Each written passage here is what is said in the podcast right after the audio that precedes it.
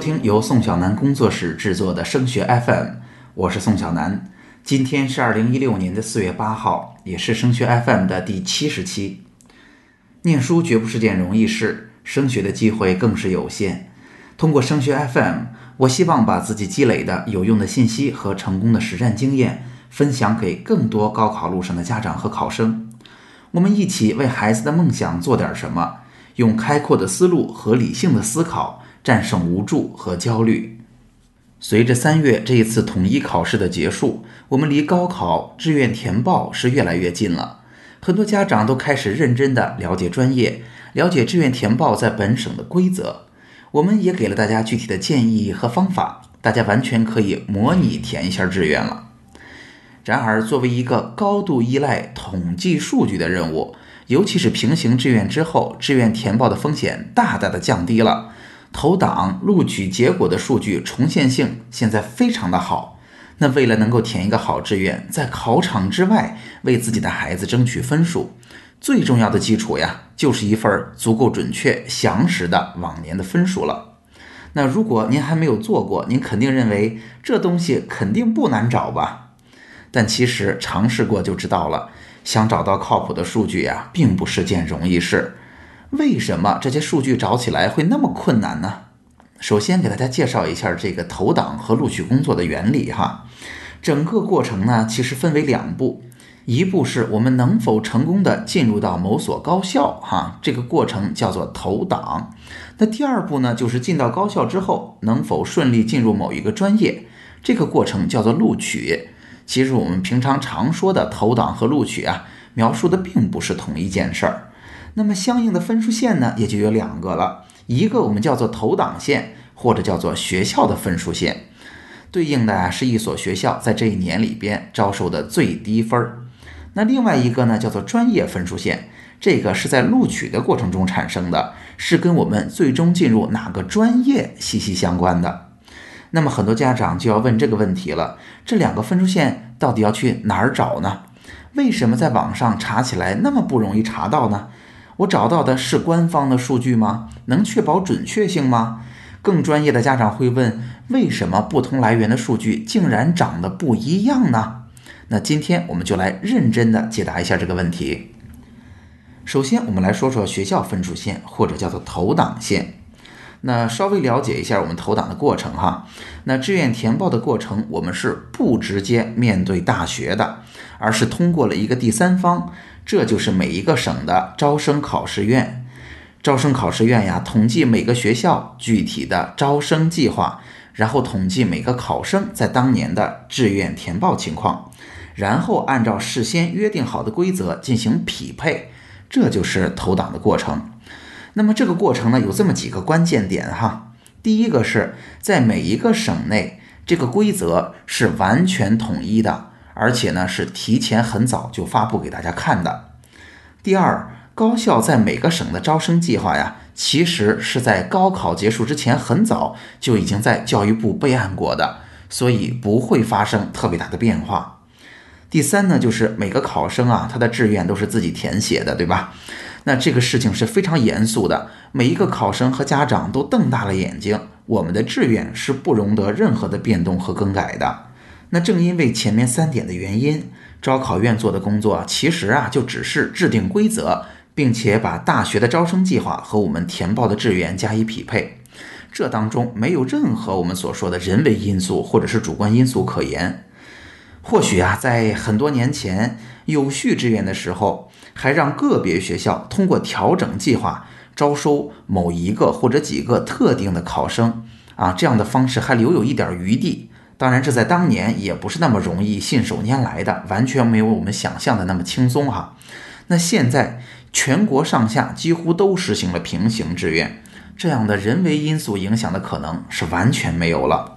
那因为这部分投档的数据是客观准确的，公布之后会让大家更加了解这个透明的过程，更方便了考生。又因为啊数据是唯一的，这也避免了大量的解释性的工作。毕竟，如果数据有例外，因为例外呀，肯定都是小众的状况，大部分的考生并没有接触过。所以，即便招考院完全是在照章办事、认真履行他们的职责，在我们现在的社会环境下，相信针对例外状况的质疑声绝对小不了。因此，这么分析下来，公布这部分的信息只有好处，没有麻烦。而且呀，毕竟所有数据都汇总在招考院，只要这一家单位忙活，就能够整理出严谨、可靠、详实的数据。虽然啊，其实工作量也是不小的，但尚且是可以完成的任务。因此，这部分的数据，也就是学校的投档线，或者说学校的分数线，无论是文科、理科啊，一本、二本，有些省份还有三本，绝大多数的省份都是官方发布的，我们都能查到详实的往年的数据。那这部分数据既然是公开的，我们应该到哪儿去查呢？那简单来说呀，这部分数据就在每个省的招生考试院的官网上。那网站一般会有一个专门的栏目，叫做夏季高考或者普通高考。那这样的成绩就在这里面。当然哈，说起来还是比较容易的，找起来啊可能还是要费点力气的。毕竟啊，这是一个政府的网站，信息公开呀，只是它的职责所在。但它并没有义务提供那种特别好的商业服务，所以您可能发现真正去找了这部分信息也不是那么好找的，很有可能招考院只是把投档的结果堆砌在了网站上，并没有整理的非常易读，也有可能呢，招考院压根儿没有整理成表格，就把录取数据的截图发在官网上了，甚至啊，有些省份的数据页面压根儿就没有特别方便的链接进入。只是把这部分的数据链接放在了某一篇当时的新闻报道的最后，这都是有可能的。所以这就需要我们认真的去寻找了。当然，在我们升学 FM 家长群里的风格就是大家一起努力，找到了有用的资源，大家一起分享。如果您不确认自己省份的招生考试院的官方网址，因为毕竟我们可能搜索出来会有各种各样的网站，您可以去检索阳光高考平台。在阳光高考平台上去检索高考填报志愿时间及方式汇总，那这个网站呀是教育部的官方网站，它为大家总结了各个省份报考的时间、规则和考试院的官网地址。虽然呀听起来这部分的内容已经稍有复杂了，但是毕竟学校分数线还是我们能够找到官方发布数据的。然而专业的分数线可就没有那么容易了。不好找不说，找到了还未必完全准确。那专业的分数线跟学校的投档线还是有很大的不同之处的。下面我们来一点一点的为大家做一点讲解哈。第一个就是针对专业的分数线，每个学校的规则是有所不同的。这怎么理解呢？这并不是说哈每个学校录取的规则有问题有猫腻。学校啊，肯定也是要保证公平，严格的执行预先在招生简章里边定好的专业录取规则的。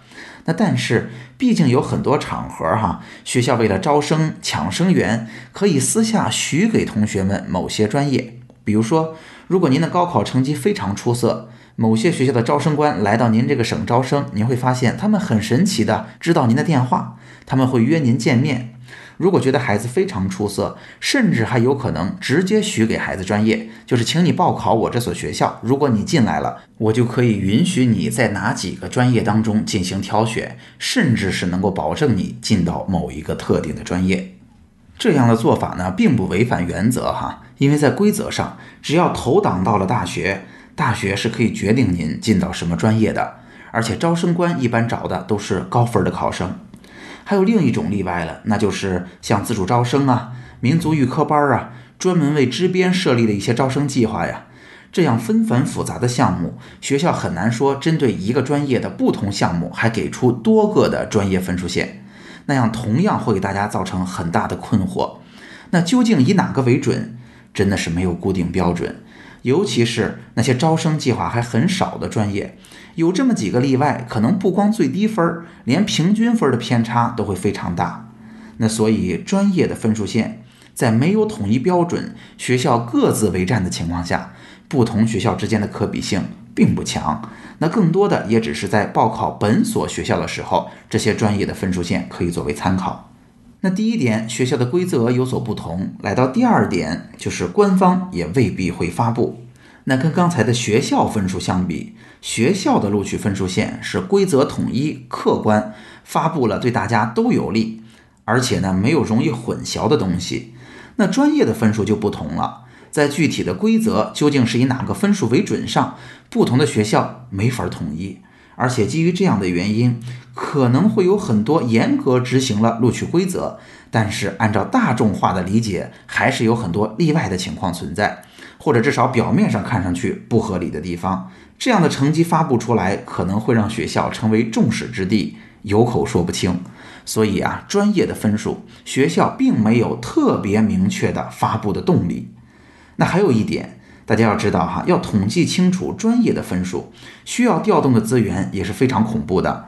那各个大学理论上，毕竟它不接受外省的招生考试院的领导，所以没有义务把专业录取的结果分成三十多个省反馈给各个省的招生考试院。那么这个数据如果想要统计，就只有教育部来做这件事儿。而且即便教育部做了。啊，一般来说，教育部的学生司应该的确是每年都会做这样的统计哈。那么这个数据公开发布的可能性也非常的小。不光是每所学校的规则无法统一，在各个省份其实还有很多具体的例外状况。其实啊，做了几年的志愿填报工作，我也非常理解招考院和教育部的做法。规则实在是太复杂，完全没有办法公布。一旦公布，估计虽然工作是严谨的，但是质疑声啊绝对不会断，这是一个费力又不讨好的事情。那有家长会问了，很多学校的官网是有这个数据的呀？是的，去年呀我做过详细的统计，大概全国最好的一批学校，一本、二本加起来占所有学校数目的百分之二十，这些学校的官网上是有专业数据的，也是非常可信和值得参考的。一方面呢，这些学校展现出了非常负责任的态度和扎实的工作；那另一方面呢，也充分说明这些学校非常的自信。那当然，毕竟在学校的层面上，例外的状况相对是比较少的。那说到这儿啊，官方发布专业数据的学校还是非常有限。那如何才能找到相对完整的可用的数据呢？那就要来给大家解释第三点。那不同来源的数据其实差别还是非常大。正是因为这样的数据难找，统计这部分数据就成了一门生意。当然，这是一件能帮到我们很大忙的好生意哈。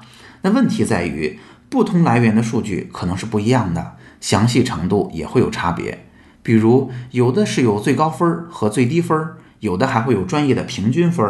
所以，怎么选择、怎么使用，就变成了要花一点脑筋的事情。去年呀，我也大范围的调查过国内整理数据的产品。其中会发现，有的数据很全，但展现的方式就不太好，查起来非常费劲；有的数据呢是不太全面，但是查询相对轻松。但是现在还很难有一个兼顾了实用性和数据全面性的超级完美的产品。而且呢，这样的产品啊，大家现在也不用着急，一般最早怎么也得到四月中下旬才能有公司完成。所以，如果一定要给建议的话，就是建议尽可能选择官方做的产品。虽然啊，现在各个地方的招生考试院在政策上是不太允许他们做这件事情的，但是如果他们还是做了，那这样来源发布的数据是更可信的。如果您那儿有，您就买他们的产品就好了。那当然，有家长也会问，有没有免费的网站发过呢？有的，嗯，只是数据的完备性和可靠性就不是百分之百了。我也可以直接的告诉大家，供大家作为参考哈。那二零一三年的专业数据，也就是二零一四年高考的这对同学填报时候用的，是新浪教育的高考频道发布的，您在这儿可以查到。那二零一四年的专业数据，也就是去年二零一五年填报志愿的时候参考的，中国教育在线发布了，您可以去查询。那在具体的使用中，大家就有感受了哈。专业的填报就更要求我们对规则有深入的理解，更有技巧了。一方面，因为上述的原因，数据的参考性还是相对有限的。那更重要的是，学校的招生计划可能还算不少，但是具体到每一个专业，招生计划就非常有限了。这么有限，会导致学校专业分数的波动来的非常的大。所以啊，另一方面，我在真正的填报当中，更多的是根据学校分数线的趋势，也就是哪些专业分数比较高，哪些专业比较低，而不是完全参照学校的具体的分数，那一分儿到了多少分数，加上我们对于专业热门、冷门的理解，就是大家会不会今年把这门专业的分数报上去？然后呢，还需要灵活的运用学校专业录取的规则，到底是分数优先呀，志愿优先啊，还是分数级差呀？这样才能填出一份不错的志愿。其实啊，这两年会有一个这样的感慨哈，志愿填报的难度主要是在于它的信息量是不小的，我们要了解专业，了解规则。那在真正填报当中，同时要考虑的因素还是非常多的。那今天的节目下来，相信您会发现哈，原来选择数据还有这么多门道。那么听完本期节目，我们就一起行动起来，一起查询，一起分享。我们已经把2015年山东文科理科一本二本的投档表发在我们的群里了，请大家也尽快准备好一套自己能够方便使用的数据吧。好，今天的节目就到这儿。如果今天的节目帮到了你，也请你把我们这份小小的心愿传递下去，把升学 FM 的内容转发给更多辛苦努力的家长和考生，让更多人受益。除了收听播客，强烈建议您加入升学 FM 的听友群，在这里您不但可以与近千名高中家长和同学及时讨论自己关心的问题，还可以参加隔周三我专门为听友准备的直播答疑。听友群的加入方式，请查看我们的微信公共号。添加微信公众号，请您搜索汉字或者全拼，都是升学 FM。升学 FM，让我们在孩子升学的日子里相互陪伴。我们下期见。